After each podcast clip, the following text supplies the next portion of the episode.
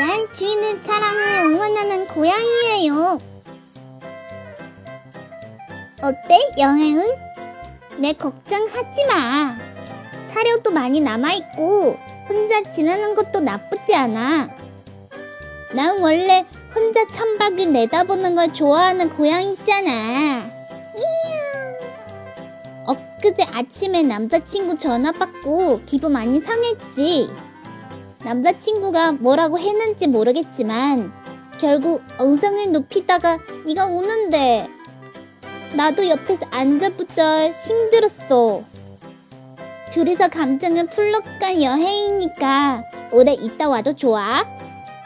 남자를 밀어서 바닷물에 빠뜨려도 좋을 거야. 남자의 젖은 신발을 태양에 말리면서 남자의 무릎을 베고 누워 해지는 시간을 기다려도 좋겠지?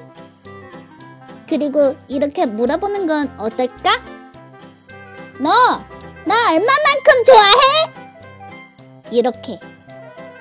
그러면 뭐라고 대답했는지 돌아와서 나한테 알려줘야 해. 처음에 난 너의 남자친구가 너의 많은 걸 빼앗아 갈 거라 생각했어. 그래서 네가 남자친구를 만나러 나가는 날이면 유독 우울했지.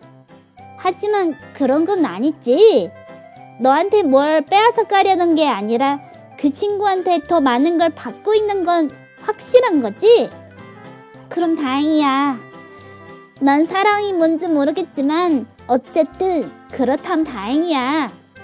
오토바이 여행은 많이 무서울 것 같은데 조심하고 꼭 둘이서 좋아져서 와야 해.